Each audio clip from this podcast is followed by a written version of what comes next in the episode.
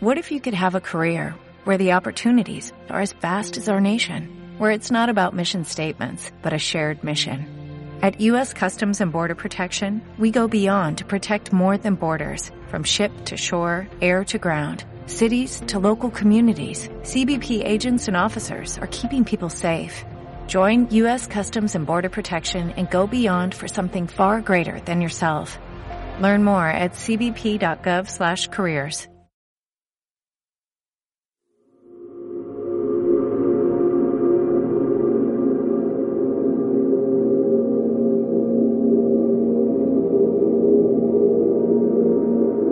Hablando desde la Atalaya, el podcast de ciencia y tecnología para los aficionados de mente inquieta.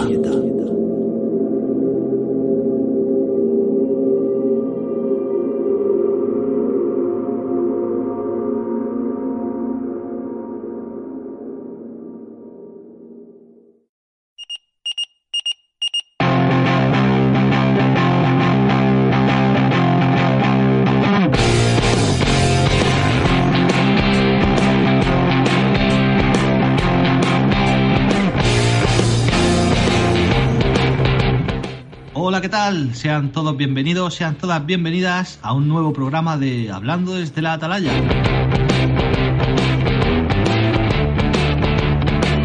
Mi nombre es Víctor Gabaldón y les envío como siempre un saludo desde la cima de esta atalaya, construida en un planeta a las afueras de una galaxia de este inmenso universo.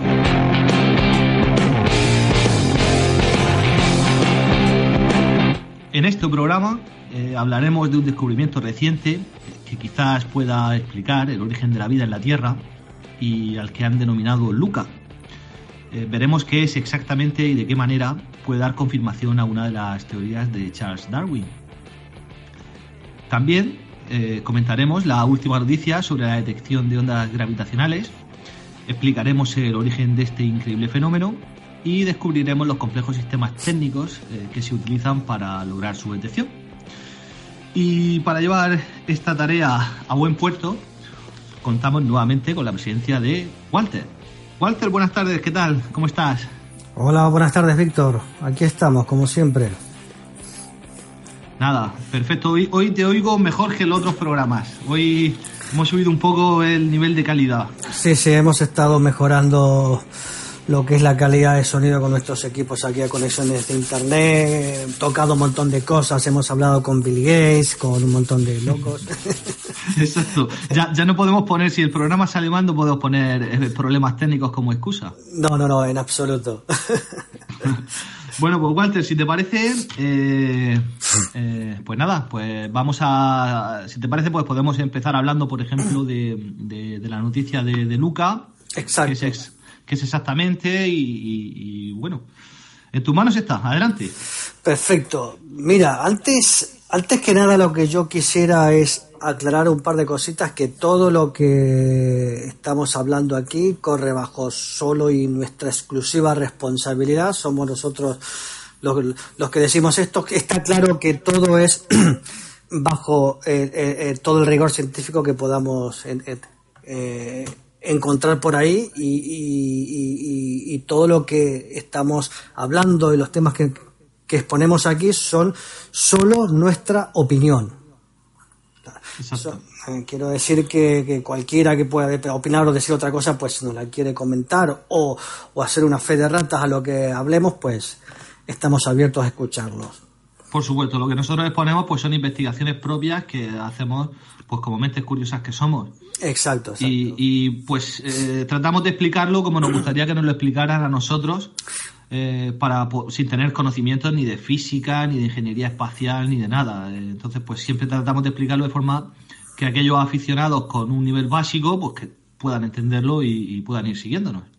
Sí, lo que intentamos es, eh, eh, es tratar de explicar lo, lo que, lo nosotros entendemos de un tema, eh, exponerlo de la forma más humana posible. Eso es, eso es, sí, sí, sí. Así es, así es. correcto. Pues, pues hoy tenemos un tema bastante interesante, al menos que a mí me ha gustado mucho, porque nos da motivo y, y- y opción de, de, de filosofar, que a mí me gusta mucho filosofar y hablar y hablar por demás. La plática. La plática, sí. Eh, una, el, tema que vamos a tocar ahora es, es, es Luca. ¿no? Luca son las siglas de Last Universal Common Ancestor, que vendría a ser el último antepasado común universal. Todavía no sabemos a ciencia cierta cómo se originó la vida en el planeta, hace unos 3.800 millones de años atrás más o menos. Eh, suponemos que todas las células provienen de un mismo origen, de un último ancestro en común universal a todas las formas de vida, que los científicos denominaron LUCA, como dije anteriormente del inglés, Last Universal Common Ancestor, o progenote que también se le llama. Me gusta más LUCA. Sí. Esta hipótesis surge en 1859, cuando Charles Darwin publicó su famoso libro El origen de las especies, sosteniendo que habría habido solo un progenitor para todas las formas de vida. Afirmó en, eh, en suma, tal cual lo voy a decir ahora mismo lo que está escrito, debo inferir la analogía de que probablemente todos los seres orgánicos que han vivido en esta tierra han descendido de una forma primordial. Eso es lo que había escrito Charles Darwin en su libro. Así pues, la idea del ancestro común es un principio fundamental de la teoría evolutiva. Se cree que Luca habitó hace más de 3.000 millones de años y se extendió por el planeta haciendo del océano un solo ser viviente. Claro, claro. Entonces, mm, lo que podríamos o podríamos preguntarte es, eh, en base a esto, eh, que Lucas eh, es un avatar primitivo, un prototipo de la madre tierra en su proceso de, no sé, de materializar su conciencia a través de los seres vivos, por ejemplo. Puf, ahí ya nos estamos yendo un poquito. Este, me has ganado en filosofía ahora mismo con esa pregunta. Por empezar así en frío. Sí, en frío, tal cual. Tal cual. Vamos, vamos a entrar en tema entonces, Víctor. Vamos a entrar en tema. Este, aunque la idea de Luca es bastante polémica realmente. Hay un trabajo reciente de Gustavo Caetano Anoyes de la Universidad de Illinois que sugiere que su existencia es plausible. Aparentemente Lucas sería el resultado del esfuerzo primigenio de la vida para sobrevivir en una atmósfera que aún no es, perdón, que aún no se recombinaba para producir las moléculas que permitían la vida como la conocemos ahora mismo. Sin embargo, estas condiciones remotas, hace unos 3.600 millones de años, se calcula que la Tierra tiene aproximadamente 4.000 millones de años, eran también las de un idilio de transmisión de información genética. Las células primitivas que intentaban sobrevivir intercambiaban partes útiles sin tener que competir entre ellas, creando lo que se sugiere que fue un, un megaorganismo global. Se calcula que fue hace 2.900 millones de años que Lucas se dividió en tres dominios de vida. Las bacterias unicelulares, las archaea y las eucariotes, las cuales dieron el pie a la formación de plantas y animales y todos los seres vivos que conocemos hoy en día. Vale, sería a partir de, de estas tres. Eh, sí, bueno, realmente es a partir de Luca que, que, se dividió en estas tres. Se, dividió en estas tres, escogiendo y soltando de las demás. Y, y, entonces pues se, generaron estos tres tipos, las la bacterias unicelulares, eh, los archetas y los eucariotes. Vale. Eh, exactamente, y a partir de ahí surge toda la evolución que conocemos ahora mismo. Porque estamos hablando de que cuando estaba este este mega organismo global es que no había absolutamente nada, solo estaba ellos, solo, estaba eso. claro, claro, hace casi, casi 3.000 millones de años. Exacto. Eh, para sobrevivir en los primeros estadios de la biogénesis, las células debieron de haber compartido genes y proteínas en un libre trueque fluyendo a lo largo del caldo primordial que había en ese momento. Eh, nuevas y útiles moléculas hubieron de pasarse entre células sin competencia alguna y eventualmente se globalizaron. Eh, dice Caetano Anoyes, era más importante mantener en orden el sistema viviente que competir con otros sistemas. Y añade que este comercio libre y falta de competencia significó que este océano viviente primordial funcionó esencialmente como un único megaorganismo. Solo cuando las células evolucionaron formas de producir todo lo que necesitaban para, eh, eh, para producir todo lo que necesitaban, es cuando se pudo empezar a dividir este megaorganismo. Los científicos realmente no saben por qué ocurrió esto, pero aparentemente coincidió con la aparición del oxígeno en la atmósfera hace unos 2.900 millones de años. Ahora bien, eh, si tomamos por cierta la hipótesis de Luca, esto nos coloca en una zona de alta estimulación mental. Esto me, esto, me pone un poco loco también, aunque por momentos eh, lleva un eh, nos va a llevar un poco fuera del ajustado traje de la ciencia. Y esto ya no, eh, en esta enajenación mental, podemos entrar a filosofar un poco más sobre el tema. y empezando a filosofar, primero, el hecho de que literalmente partamos de una biounidad planetaria podría tener ciertas consecuencias en la integración de nuestra naturaleza, especialmente desde una perspectiva de teoría de sistemas. En algunas ocasiones se ha jugado con la idea de que todos somos polvo de estrellas y que esto de alguna forma misteriosa nos otorga una unidad universal, valga la redundancia en la que, como cosas cósmicas, no solo participamos en la misma estructura fundamental y en la legislatura del universo, sino que también compartimos una historia y una semejanza, lo cual nos conecta a distancia a través de una memoria. En cierta forma, en nuestros átomos está grabada aquella gran explosión inicial. Corre también el oro de las primeras supernovas y la luz de las galaxias brilla en las órbitas de nuestros ojos. Quiero decir, de alguna manera, todo está conectado, todos estamos conectados con todo. Eh, si bien, si bien muchos tenemos la noción de que la vida es una, ya sea por una inclinación mística o pagana o por la simple y llana razón de que la evolución del ADN nos enrama en un tronco común, el saber que ones atrás al menos de manera prototípica, fuimos, como seres de la Tierra, parte de un inmenso metaorganismo que se extendió a lo largo y ancho de todo el océano, funcionando como un solo sistema en un estado de apacible comunión genética. Hace que se recobre este profundo sentido de unidad que la existencia moderna hoy por hoy carece y que algunos identifican desde el mito como el paraíso perdido y se me ha ido un poco la olla con todo esto que, he dicho ahora mismo. Sí, no, pero muy, muy, muy interesante lo que estás diciendo, porque, porque, claro, todos hemos oído la expresión de que somos polvo de estrellas. Claro. Y, efectivamente salimos todos de, la, del mismo caldo primigenio. Eh, Exacto. donde a partir de una partícula, eh, a partir de una molécula en este caso, pues se fue dividiendo, subdividiendo, creciendo y creando cada vez organismos más complejos. Exacto, exacto.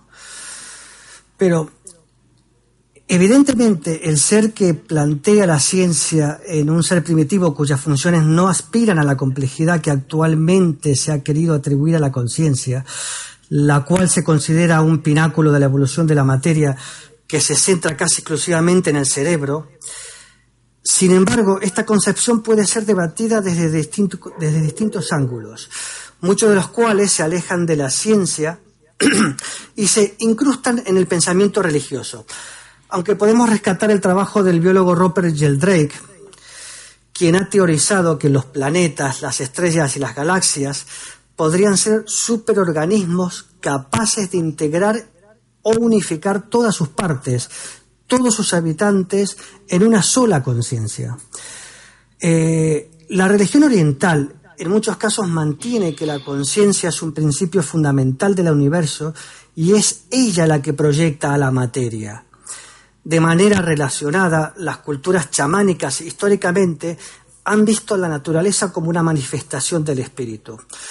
Eh, de igual manera, hoy en día, en Sudamérica, existen muchas, muchas civilizaciones que adoran a la, a la Pachamama, que es la madre tierra, y hacen culto a la Pachamama,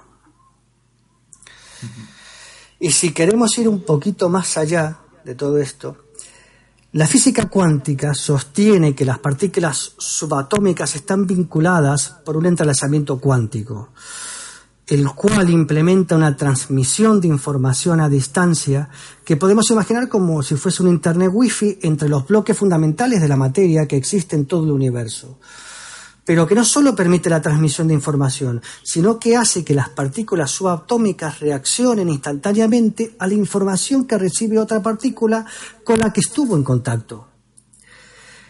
Esto sugiere que es imposible estar desconectados de lo que, de lo que le sucede a algo con lo que alguna vez hemos estado conectados.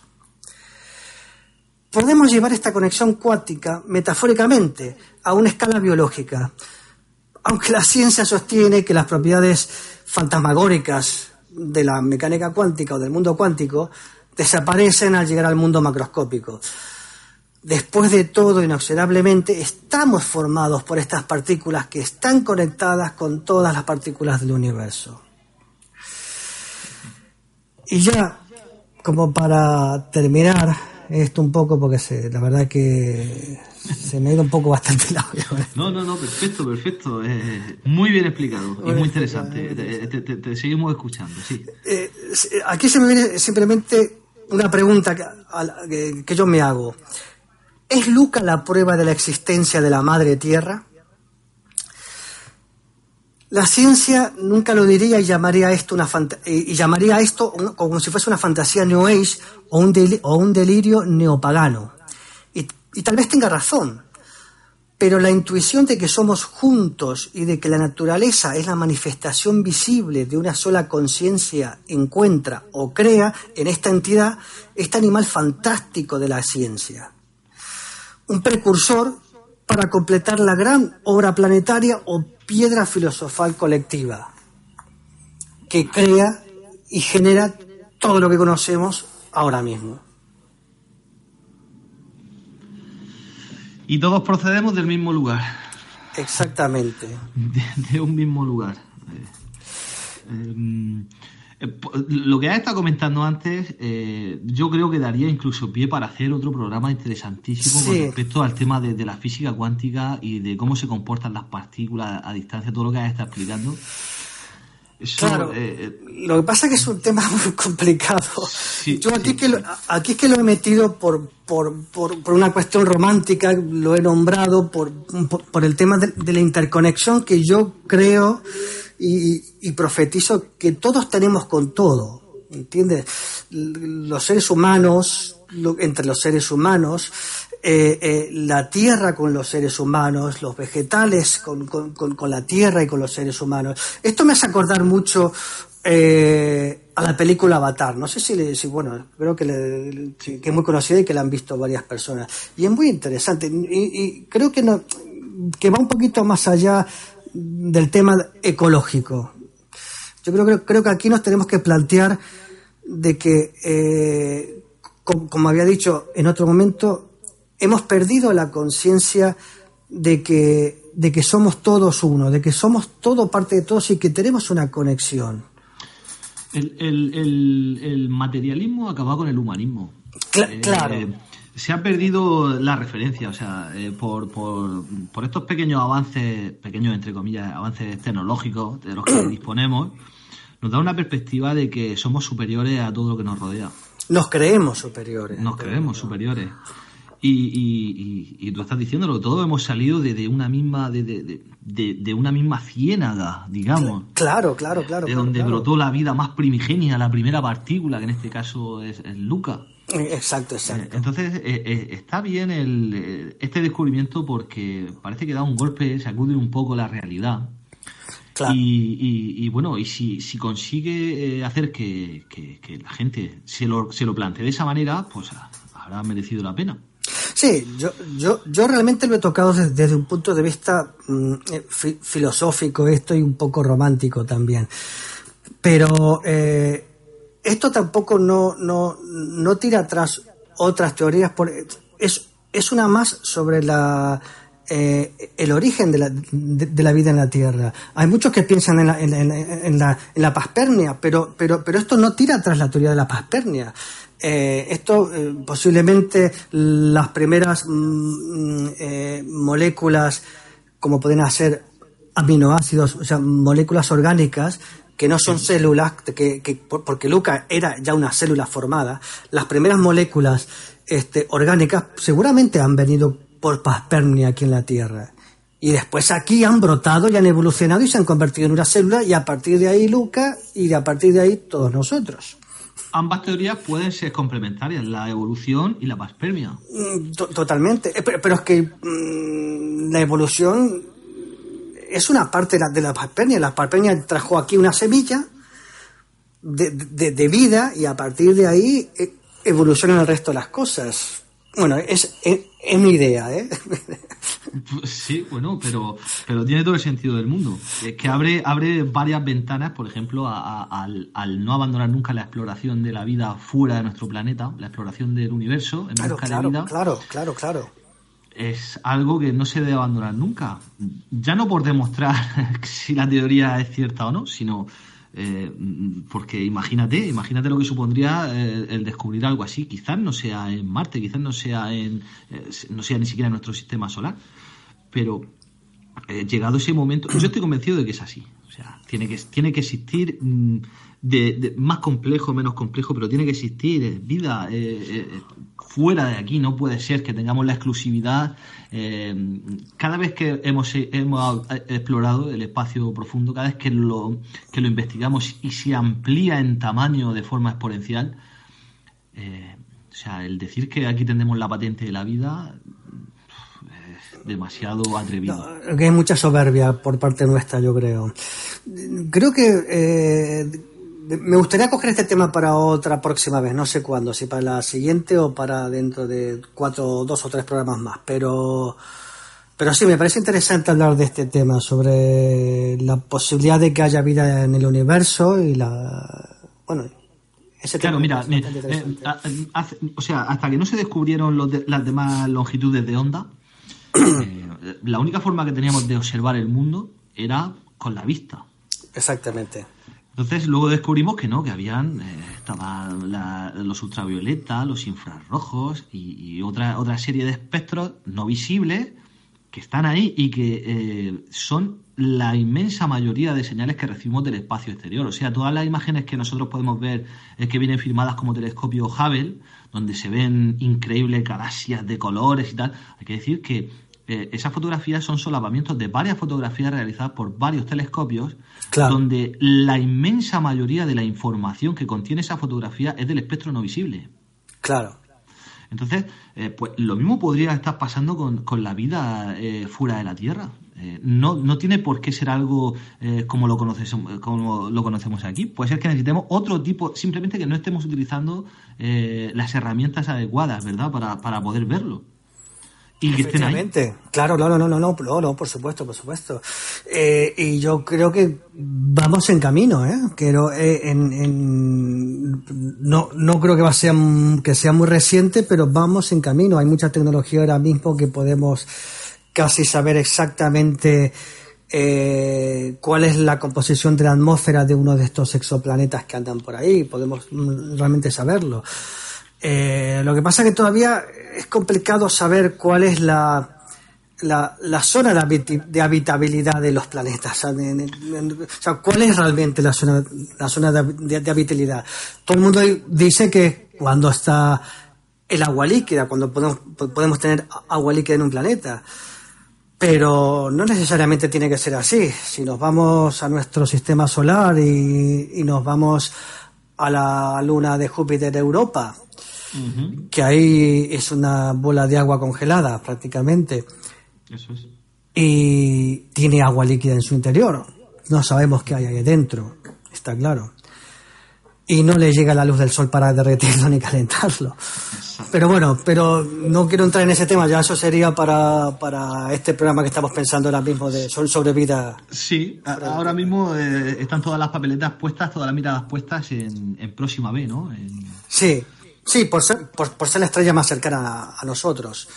Claro, eh, el único problema que tenemos es llegar hasta allí. Entonces, pues, esto también daría pie para enlazar eh, quizás en, un futuro programa lo que estás comentando de la exploración más allá quizás de nuestro sistema solar. Exacto.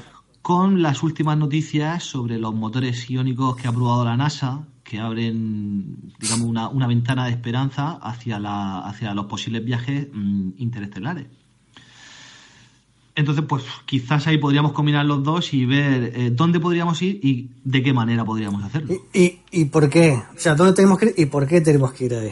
Exacto, exacto. Según los científicos, pues qué condiciones, eh, eh, por ejemplo, tiene Próxima B para que ahora mismo sea el principal objetivo, más allá de la cercanía, sino químicamente, qué opciones nos, brinda Próxima B para que la, estén barajando como la, la opción más clara, como posible eh, hábitat de, vida. Claro, efectivamente, sí, sí, sí, es así, es así. Vamos a apuntarlo para la próxima. Exacto. Pues no sé si querías comentar algo más sobre el interesantísimo eh, mundo de Luca y, este descubrimiento, que es reciente, ¿no? Este descubrimiento ha sido... Bueno, eh, como descubrimiento, eh, realmente no, porque como ya te lo he nombrado, ya Darwin ya lo había, había lanzado ya una, una, una, hipótesis sobre, sobre, sobre que salimos todos, de un, salimos todos de un ancestro en común. Eh, lo que pasa es que sí, han retomado, algunos científicos han retomado y han estudiado sobre eh, biólogos, han estado estudiando sobre células primogenias y, la, y, la, y, la, y, las, las, cosas que tienen en común de no sé cuántos mm, cientos de miles de células pasa que no, no tengo esos datos ahora mismo. Entonces, ellos también, eh, con ese tipo de experimentos, han, han, han hecho hincapié que efectivamente sí, es muy probable de que, de que efectivamente eh, haya existido Luca. Correcto, entonces pues nada, la, teoría estaba desde, desde hace mucho tiempo sí. y quizás sea ahora cuando, pues gracias a que ahora la técnica si lo permite, se pueda demostrar que es así.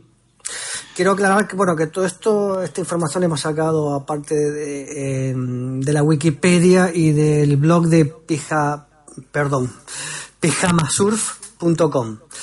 Este, eso seguramente lo vamos a subir al blog para que la gente si quiere sacar más información, este, tenerlo. Aunque si ellos ponen Luca, último antepasado común universal, van a encontrar información bastante interesante y con datos más puntuales eh, de lo que he hablado yo ahora mismo. Pues sí, y, de hecho estaba pensando que la siguiente noticia que tenemos para tratar eh, tiene varios nexos de unión con esto que estamos hablando. Por ejemplo, es una teoría que se propuso hace mucho tiempo, gracias al señor Albert Einstein. Un amigo. Y tu amigo, y que gracias a, la técnica actual, que ya eh, lo, hace que sea posible, pues hemos podido eh, comenzar a detectar este fenómeno. ¿De qué estamos hablando? Estamos hablando de las ondas gravitacionales.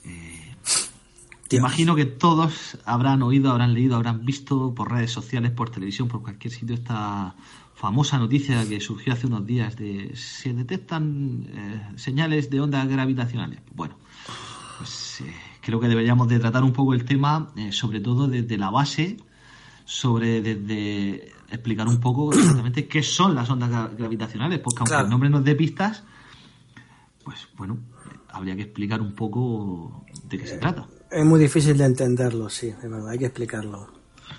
Claro, eh, hay varios ejemplos que, pueden ayudar a entenderlo. Eh, por ejemplo, el, ejemplo de tirar una piedra a un estanque. Exacto. Y las ondas que eh, se generan en la superficie del agua y que se van expandiendo hasta llegar a la orilla. Entonces, pues lo único que pasa es que en este caso lo que, lo que haríamos en vez de, en vez de desplazar agua, podríamos decir que, lo que es en, términos de física, eh, lo que son las ondas gravitacionales, pues son perturbaciones del espacio-tiempo, eh, que se producen eh, por cuerpos masivos acelerados. bueno, lo que consiste es en, la propagación de, de, estas perturbaciones gravitatorias en el espacio-tiempo y que se transmiten a la velocidad de la luz. Y esto fue predicho en la, en la, en la teoría de la relatividad general pues, por tu amigo Albert Einstein. Eh, bueno, en principio estas ondas gravitacionales eh, ¿Por qué llegan en forma de onda? Pues porque, como el propio Albert Einstein dijo, nada puede viajar a más velocidad que la velocidad de la luz. Entonces, como el universo tiene esas inmensas distancias, pues eh, se va propagando a forma de, ondulación, a, forma de onda. Exacto. Eh, la, de hecho, desde que, desde que este señor lo propuso, la, primera eh, observación directa que se pudo hacer fue en 2015. O sea que, fíjate. sí, muy reciente. muy reciente. De hecho, tenemos que explicar que los dispositivos técnicos que se utilizan para la medición de las ondas gravitacionales son eh, muy, muy recientes y la detección de las mismas más recientes todavía. Y la tecnología prácticamente de ciencia ficción. Sí, sí, sí, sí. y las instalaciones. Luego dejaremos, eh, esto también haremos el, post en el blog y dejaremos enlaces para que veáis imágenes de cómo son estos dispositivos, porque no son, no son dispositivos de laboratorio, sino que son inmensas construcciones de kilómetros. Eh, entonces, pues nada, como estábamos diciendo, el, 14 de septiembre del año 2015 eh, se detectaron de forma directa las primeras, las primeras mm, observaciones. Claro. Se hizo un análisis muy minucioso de los resultados y desde que se, o sea, no se no se anunció al público en el mismo momento que se detectaron, sino que se dejaron unos días para eh, pues, comparar y, poder eh, llegar a la conclusión de que efectivamente eran, eran verdaderas, porque había que descartar muchas cosas, como el propio ruido del instrumental, porque eh, estas ondas gravitacionales, a pesar de que las provoquen eh, objetos hipermasivos, eh, la señal que llega es mínima. Tan mínima es que, incluso a los mismos detectores les puede afectar cualquier cosa.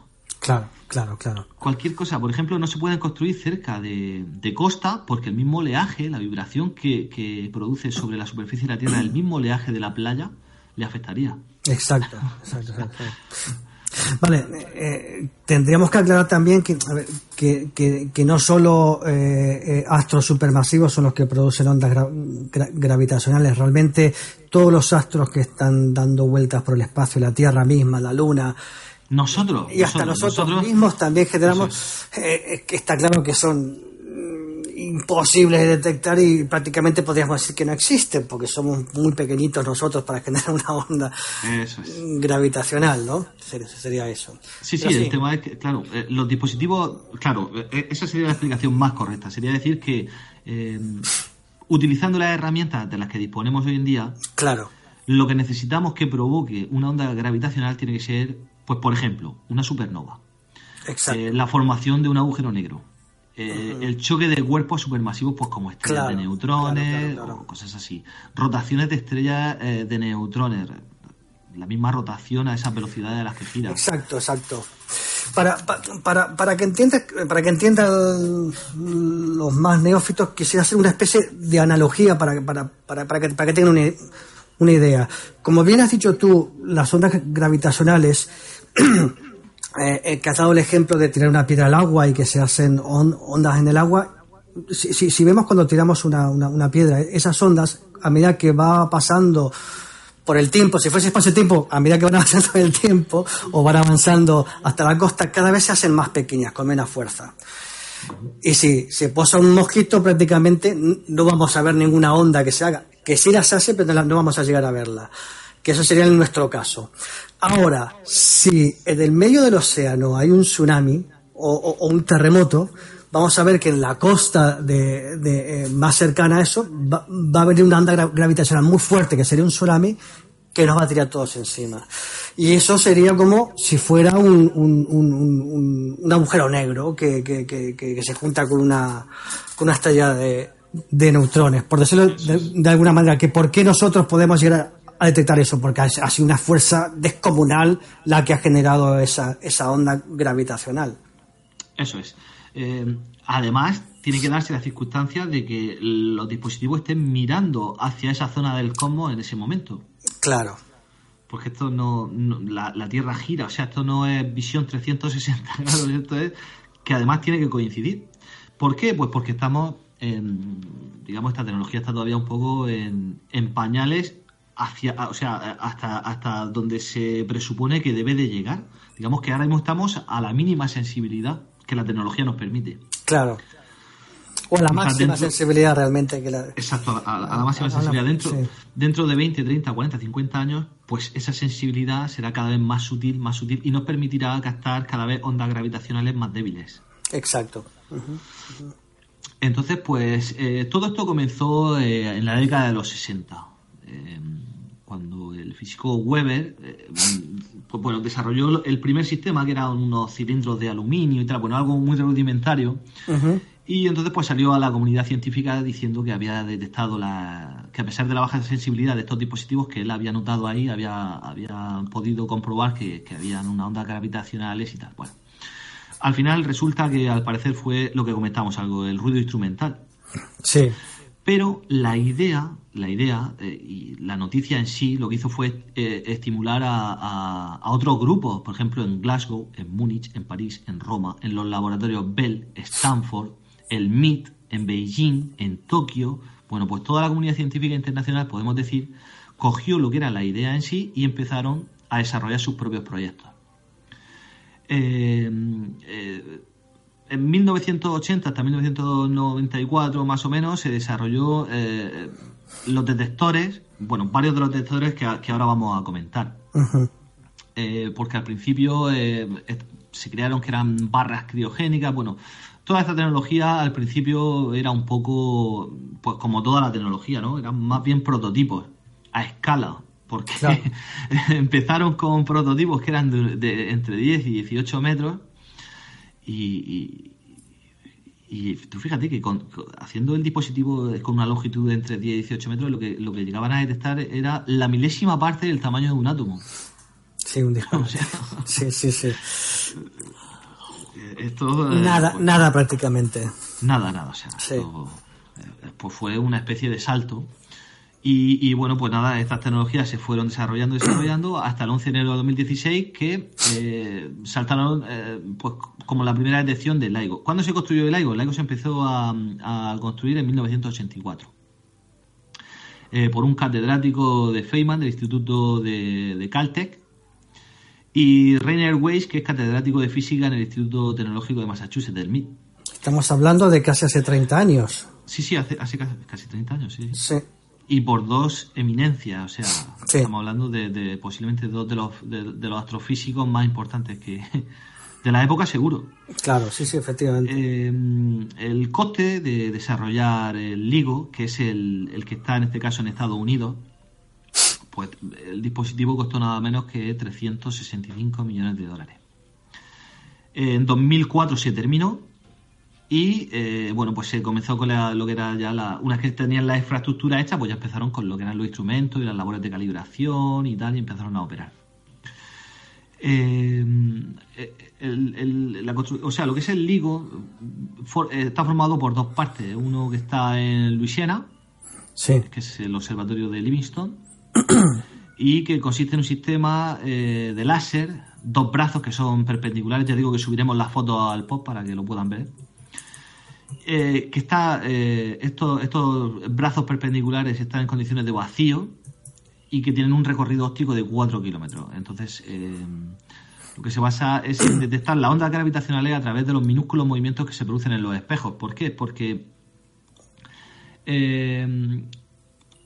lo que se hace dentro de este, de este vacío, de este tubo vacío, se, se emite un láser con una frecuencia determinada que al final de ese recorrido rebota en un espejo y vuelve. Efectivamente. Entonces, claro, lo, que este sensor mide, para que veamos de qué sensibilidad estamos hablando, es esa frecuencia del láser, en qué momento puede tener una pequeñísima fluctuación. O sea, no pensemos que cuando hemos detectado una de estas ondas gravitacionales han saltado las alarmas y se ha puesto todo, se ha vuelto todo loco el sistema y tal, no, sino que son sutiles variaciones en la frecuencia de un láser. Claro. Que se proyecta a lo largo de 4 kilómetros dentro de un tubo de vacío. Claro, tenemos que aclarar que, eh, que sí, que son realmente son dos tubos de, de, vacío de 4 kilómetros cada uno que están en una forma de una L, más o menos. Claro, y el, el, láser sale desde la, la, intersección de esos dos tubos con un prisma y sale disparado para las dos puntas del tubo. Y en la otra punta del tubo hay un espejito y que, y que vuelve ese mismo láser y hay un sensor en, en el origen de, de, de, donde se dispara el láser, en donde puede detectar una pequeña diferencia de tiempo entre uno de los dos brazos. Si es que la onda gravitacional accionó sobre el perpendicular o sobre el horizontal. Eso es. Eso es lo que hace realmente, e, eso, eso es lo que detecta. Pero que estamos hablando de una diferencia infinitesimal. Sí, sí, sí, o sea, son variaciones, o sea... Que no es que sea un metro de diferencia, no, no. Eso es, eso es, o sea, medir la, la, la fluctuación en la frecuencia de un láser... Sí, sí, sí. Necesitas una tecnología tan sutil que, bueno, que, que no, no, ha podido ser real hasta, hasta, ahora. Hoy. claro. claro. De hecho, eh, es tan eh, propensa a tener eh, fluctuaciones de origen, digamos, desechable, que ¿qué es lo que hicieron? Tuvieron que construir otro, que está situado en el observatorio de, de Hanford, en, en, el estado de Washington. Sí. Este es más pequeño, este tiene dos kilómetros y tiene la mitad de sensibilidad. Pero ¿por qué lo construyeron? Pues para tener una doble lectura, para poder descartar errores, precisamente. Eh, lo que son la, lo que llaman ellos las falsas detecciones. La falta de detección, correcto, correcto, correcto. Claro, sí, sí. producidas por efectos locales, pues como pequeñas perturbaciones sísmicas, un fallo del instrumento, eh, en fin, cualquier cosa que pueda dar una lectura errónea. Claro, claro, sí, sí, sí, sí. Sí, sí lo que necesitaban era un, una medición de testigo realmente, que, que, es lo que se hace. Eso es. Entonces, ¿qué pasa? Que se construyó el IGO, se puso en funcionamiento en el 2001 y eh, estuvieron durante nueve años sin detectar nada. O sea, después de una inversión, de, hemos dicho, de casi 400 millones de dólares, una infraestructura brutal, eh, no sé la cantidad de científicos que habrán trabajando allí, pero podemos hacernos una idea. Bueno, pues pasaron nueve años sin tomar ni una sola lectura. Entonces. Me, menuda frustración. Menuda frustración, claro. Eh, la gente que puso la pasta, pues ya empezó a decir, bueno. Eh... ¿Qué pasa con mi pasta? ¿Dónde habéis ido? ¿Qué, claro, ¿qué, ¿qué, pasa con esto? Y entonces, sí. pues aquí eh, dejaron claro en la decisión que tomaron de que para probar una teoría hay que llegar hasta el final. Claro. Entonces, esta gente, en vez de decir, bueno, pues cerramos el chiringuito y otra cosa mariposa, lo que hicieron fue aumentar el presupuesto. Exacto. El presupuesto, mejoran, eh, mejoraron lo que era la, la, versión anterior, crearon, aunque se le sigue llamando LIGO, realmente lo que hoy existe es el Advanced LIGO, digamos Exacto, que es la versión sí. 2.0. Exacto, sí, sí, sí, sí, sí. Claro. Eh, mejoraron los espejos, mejoraron la suspensión y mejoraron el sistema de, alineamiento sísmico. Exacto, eh, exacto. Y en 2015 eh, fue cuando realmente se puso a funcionar de la forma que está, lo está haciendo a día de hoy. Con una sensibilidad que es cuatro veces mayor a la inicial. O sea, después de la segunda inversión consiguieron un dispositivo de lectura que es cuatro veces más sensible que el original. Exacto, exacto. ¿Verdad? Pero sinceramente hay que, hay, hay que mencionar ahí la grandeza de estos científicos porque qué huevos han tenido uh -huh. después de haber gastado no sé cuántos miles de millones de, de, dólares en su momento para el primer proyecto y decir, no, no, no, el problema que tenemos aquí es que nos falta sensibilidad, necesitamos unos cuantos millones más. O sea, ¿qué, qué cara se le queda al, al, tío que presta la pasta? O sea, o sea ¿qué le digo yo al, al, tío para decirle, mira, eh, necesito 100 mil millones de euros más, por decirlo de alguna manera, porque esto no funciona no porque esté mal, sino porque me hace falta un poquito más de sensibilidad. Claro, eh, eh, para buscar algo que no sabíamos que existía, eh, realmente, o sea, que, que, era, que era teórico y que matemáticamente sí está, pero que no sabíamos nunca si realmente se iba a poder ver, si, si se iba a poder ver eso. Claro, y, hay que tener cojones. Decía, hombre, claro que hay que tenerlo. Y, y, luego el resultado es que después de aumentar eso cuatro veces la sensibilidad, lo que puedes detectar mínimamente es lo que hablábamos antes, la, la, las ondas gravitacionales de objetos hipermasivos. Claro, de claro, objetos... claro, claro, claro, Entonces, claro, eh, hay que tener en cuenta la complejidad de esto, porque allí no, no hay trabajando eh, becarios, quiero decir, la, la, gente que está trabajando en, en el sí. IGO y en los demás que ahora veremos, pues son posiblemente lo mejor de lo mejor. Exactamente, exactamente, sí, sí. Seguramente por eso se aprobó también el, aumento de presupuestos, porque cuando este tipo de gente te está diciendo que es lo que hace falta, pues tú tienes que poner la pasta y qué es lo que hace falta, ¿no? Sí, sí, sí, sí. Pero bueno, pero han estado 10 mm, años para darse cuenta que posiblemente sea un problema de sensibilidad. Eso es, 10 años trabajando porque aquello no se puso en marcha y se fue cada uno a su casa, sino que aquello... Dios sabrá la de pruebas que han tenido que hacer y el recorrido que ha llevado aquello. Entonces, pues nada, este es el LIGO, el detector de ondas gravitacionales que está en Estados Unidos. Pero en Europa también tenemos otro, que es eh, el Virgo. Virgo. Es Virgo. Eh, está, este se encuentra cerca de Pisa, en, Italia.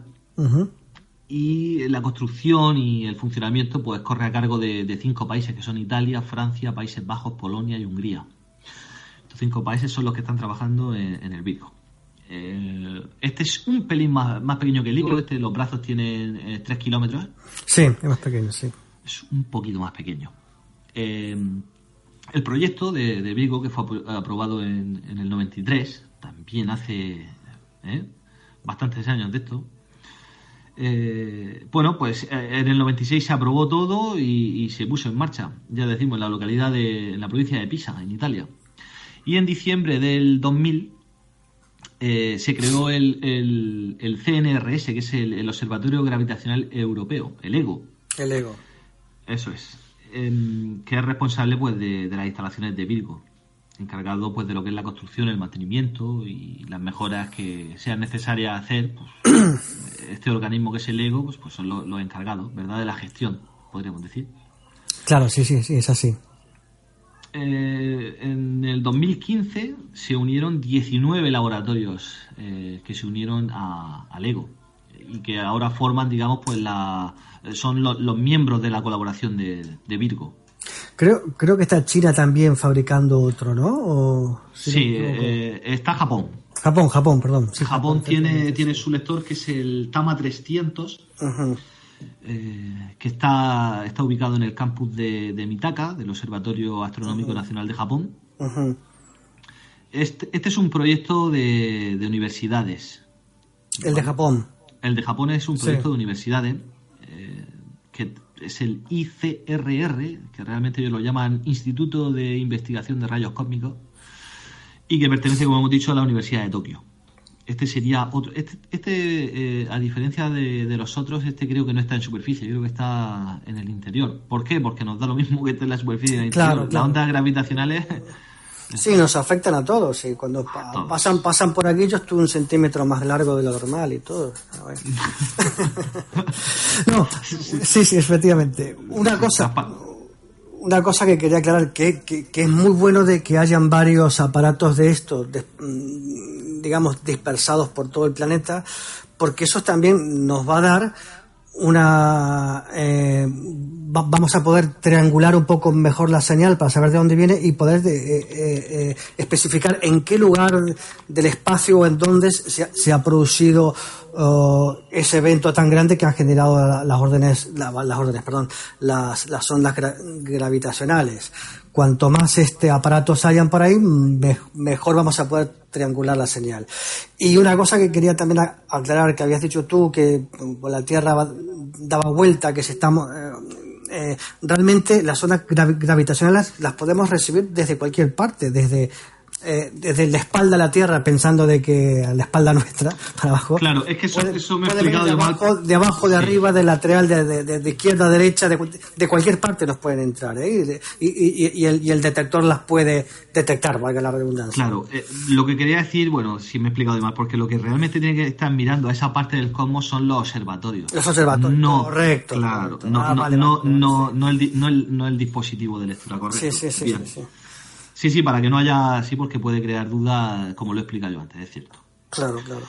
Eh, y bueno, y, precisamente esto que estabas diciendo, de que es bueno que se creen mucho alrededor del mundo, eh, hay otro hay otro detector de ondas gravitacionales en Europa, eh, en Hannover, en, Alemania, el Geo 600, que se llama, que, se construyó en el 95 también. Ese no lo sabía. Pues Este está en Hannover y además hay proyectos para, para seguir haciendo, o sea, se van a hacer más porque, bueno, porque se está viendo que funciona. Claro. Y cuanto más participen, cuantos más países participen, pues más rápido se desarrollará esta tecnología para poco a poco ir alcanzando mejores resultados. Exacto, exacto, exacto. exacto. Había, eh, eh, pensando en, la, en, en, en, el proyecto LIGO en su, en su comienzo, cuando todavía no detectaban nada y solamente detectaban ruido, eh, eh, puede ser que me equivoque y que sea toda una paranoia mía, pero tengo entendido o tengo en mi cabeza la imagen de haber leído y o escuchado de que antes de, de, de, de proponer el presupuesto para poder eh, mejorar la sensibilidad de, del higo, tenía entendido de que se había pensado de que la, de, de hacer la posibilidad de, de montar un, un, un, un, detector de estos, pero en el espacio. Porque decía que aquí iba a ser imposible porque había mucha interferencia en la Tierra por, la, por el mismo movimiento de la Tierra, las placas tectónicas, el mismo viento, el aire, todo eso producía hasta las mismas vibraciones de, de los aviones que efectivamente LIGO está en un lugar donde no hay donde no hay paso aéreo donde no, no donde, entonces eh, eh, por eso tenían pensado meterlo allí, porque dicen aquí entra tanto ruido que, que, que, que perjudicada. Pero bueno, era mucho pues, más caro el proyecto ese y por eso hicieron, lo, lo, han actualizado. Sí, pero tienes razón. De hecho, ese proyecto del que está haciendo mención sigue adelante. Eh, no tengo ahora mismo el nombre, no, no recuerdo el nombre, pero sé que he estado leyendo con respecto a él. Y sé que la fecha que han puesto para, para la puesta en marcha es el 2020. Aparte, sí. aparte, creo que iban a hacerlo de una eh, los brazos de, detectores iba a ser de una distancia descomunal de no sé de, de mil kilómetros creo que una cosa un disparate era un disparate un disparate lo que querían hacer. En el buen sentido de la palabra que no sé claro claro. Sí sí sí. Sí porque uh, cuanto más longitud tenga claro al estar ingrávido te claro. ahorras el, el, tener que hacer el tubo de vacío eso, eso es cierto. Exacto exacto. Sí sí sí, sí. claro pues sí, y, y bueno, pues no sé. Y aparte, que... eh, eh, perdona, que quería. No, no, dime, dime. Claro, otra, otra, otra, puntillita más. La importancia de que los brazos eh, sean largos, de, de, hablando de ya de, de, dos kilómetros o más de distancia, eso es, es así, y cuanto más largo mejor, porque vamos a volver un poco a lo, a lo que es la onda gravitacional. La onda gravitacional es simplemente eso, es una onda, una onda, como si puede ser una, o, más bien podemos llamarlo como, como una ola, real, realmente. Una ola que va por el espacio, por el espacio-tiempo, por, por, por, por, la, por, la, por, por el entramado de espacio-tiempo que hay en el espacio. ¿no? Entonces, eh, esa onda tiene una frecuencia. La frecuencia es la longitud de esa onda. Entonces, generalmente las ondas gravitacionales vienen con una frecuencia muy, pero muy baja una longitud de onda muy, muy, eso significa una longitud de onda muy larga. Entonces, claro, cuanto eh, más largo sea el, el, el, el, tubo detector ese que, que, que, que, se usa, más fácil va a poder hacer detectar ondas gravitacionales que hayan perdido frecuencia por, por, por, por, por el gran recorrido que han hecho. Claro. Claro, claro. de hecho, ¿no? Eh, el, el, el, problema que tendríamos a lo mejor aquí en la superficie es que a partir de cierta distancia y por la misma curvatura de la Exacto. Tierra, seguramente eh, pues, tendrá un límite de distancia. Exacto, exacto. Y, que podamos construir. Y, y también, aparte, su, supongo que en la Tierra, que cuanto más largo sea, más fácil de será coger interferencias, más ruido. Claro. Poca señal y mucho ruido. Claro, eso es.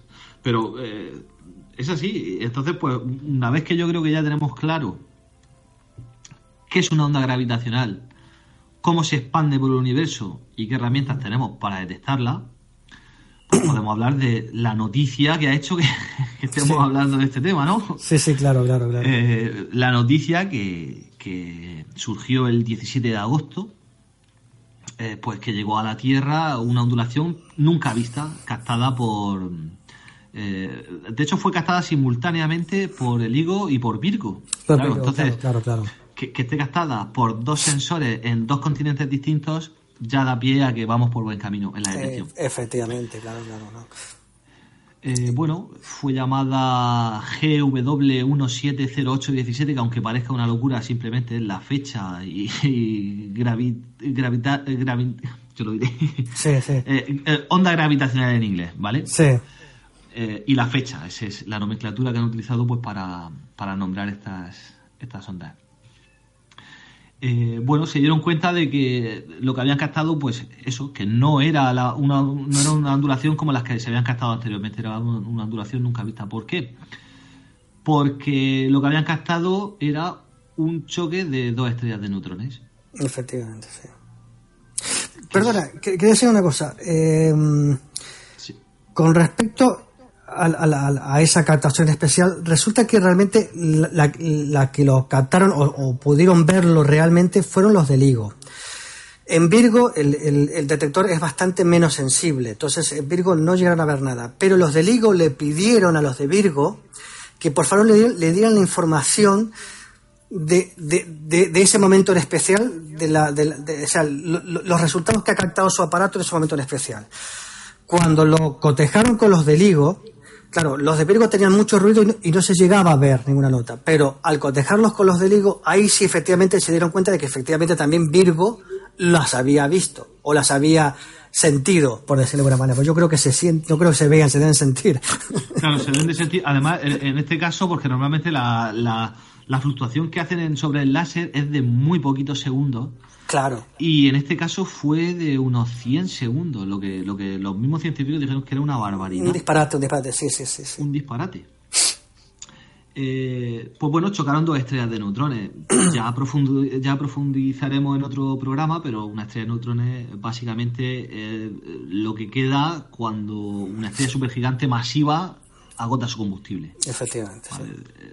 también se les conoce como los zombies cósmicos. Zombies cósmicos, correcto, correcto. Que son pues estrellas apagadas. Entonces, eh, una vez que se apagan, pues les queda un núcleo, eh, que son núcleos atómicos inmensos. Una, una, una, estrella de neutrones se puede entender como que es un, un agujero negro fallido. Sí, sí. Son hipermasivos porque eh, eh, en una esfera de unos pocos kilómetros pueden llegar a tener la masa de dos soles, por ejemplo. claro, claro, exacto, exacto, sí, sí, sí. es, un disparate. Eh, ¿Qué pasa? Que. o sea, esto se, da en, el ancho y largo del inmenso universo, pues este tipo de fenómenos ocurren. Eh, lo que pasa es que es lo que comentábamos antes, que la casualidad de que en ese momento también había observatorios mirando justamente a esa, hacia, esa parte del universo. Eh, lo normal, ya digo, hubiese sido no verlo. Pero claro, claro. Eh, lo han catalogado y dicen que, lo que ha ocurrido eh, es como si fuesen 500 fusiones de estrellas de neutrones de la Vía Láctea. O sea, es, es una bestialidad. Por la cercanía que está, ¿eh? Porque. Claro. Eh, o sea, es que se han dado varios. Eh, varios detalles que han coincidido para que, para que se haya podido detectar y se haya podido ver. No, y aparte, entre otras de las cosas importantes que, que, fue la noticia, es que eh, ya gracias a esto y a, y a los dos interferómetros estos, el, el, el, el de LIGO y Virgo, se puede eh, saber exactamente en qué parte del espacio eh, han venido esas, ondas gravitacionales y han hecho llamado a, los, a los astrónomos que apunten sus telescopios a ese sector del cielo para poder ver qué ha pasado hoy. Y efectivamente habían visto la luminosidad de los rayos gamma que lanzó la colección de estas dos este, estrellas de neutrones. Y eso realmente ya es fantástico ya es como que ya estamos viendo el universo desde otros ojos también Claro, claro, exactamente. Exactamente. Dice que durante una fracción de segundo eh, brilló más que una galaxia entera, o sea, en el momento de, la colisión. Es, es, el brillo más fuerte o, sí, que, que, que, se conoce por hoy en el universo. Entonces, claro, pues entonces, pues nada, así, así fue como sucedió, se, se, detectó, se cotejó la información, todo esto estamos hablando de tiempo récord, o sea, esto fue instantáneo. Sí, sí, sí. Y automáticamente se dio aviso a todos los observatorios para que apuntaran hacia, hacia, ese, hacia ese punto exacto de, Efectivamente. Bueno, el punto exacto era bastante grande, Sí. por lo que había pero bueno, pero... a esa pero- ventana, digamos. De... A esa ventana, a esa ventana, efectivamente. Sí, sí. No, no, no hablemos de punto porque era una ventana bastante grande, pero que bueno, que ya, que, que ya, que ya podemos saber mm, de dónde vienen estas ondas gravitacionales cuando, cuando, cuando las, cuando las sentimos, ¿no? Eso es bastante importante. Claro. Llegaron a saber incluso, como hemos dicho, el tamaño de las estrellas. ¿Cómo? Pues como lo, lo que estábamos comentando antes, utilizando eh, eh, telescopios con todo el espectro visible. Efectivamente. Y de esa manera pues se pudo saber pues, que eran dos estrellas de neutrones que al chocar dieron paso a, a forma- a la formación de una kilonova. Y bueno, pues, ha sido eh, la primera vez que se detecta este fenómeno. Entonces, pues nada, esto quiere decir que el sistema funciona y que hay que seguir dando tiempo. Ya tenemos un instrumento más para investigar y explorar nuestro, nuestro espacio exterior. Y para mejorar, aquel que esté pensando en estudiar ingeniería de este tipo, tiene trabajo garantizado. Tra- trabajo tiene, trabajo tiene. Pues, pues sí, Walter. Pues Víctor, pues- hemos tenido una charla interesantísima hoy, ¿eh? Sí, sí, además dos temas, pues eso, que además de ser noticia, pues ya de por sí solos son ultra interesantes. Claro, efectivamente. Entonces, pues, pues nada, no sé si quería añadir algo más. No, no, por hoy creo que esto ya está ya está digerido. O vamos a dejar que se dijera mejor. Sí. Eh, aún así, pues eh, subiremos un post al, Sí. al blog para que, pues bueno, para que también lo puedan tener ahí. Efectivamente, efectivamente. Pues bueno, pues ya pensaremos a ver qué de qué hablamos en, en el próximo programa, porque hay tantos temas que tú y yo comentamos fuera de, de- de estas grabaciones y, Sí, y- y que tienes que tomártelo con paciencia si no se, se, se amontonan. pues sí, lo importante que sí, que va a haber más podcasts y que, en fin, ahora mismo ha salido este, que ha salido creo que está muy bien, espero que hayan preguntas, nos gustaría, nos gustaría mucho de que alguien haga, nos haga una consulta, nos sugiera algo o, no- o- o- o nos rectifiquen algo. Por supuesto. Eh, O bien a través de- del mismo podcast o del blog o de Facebook o... Saben que pueden llegar a nosotros pues, pues, a través de hablando desde la atalaya.com, ese sería el blog y a partir de ahí pues pueden moverse o por Facebook o el acceso directo a iVoox y por cualquiera de ellas pues lo, lo atenderíamos, ¿verdad? Efectivamente, Víctor. Bueno, pues nada, Walter. eh, sin más, nos vamos a despedir hasta, hasta el próximo programa. Muy bien, efectivamente. Un saludo para todos nuestros oyentes y muchas gracias por escucharnos. Muy bien, pues un saludo y hasta la semana que viene. Adiós.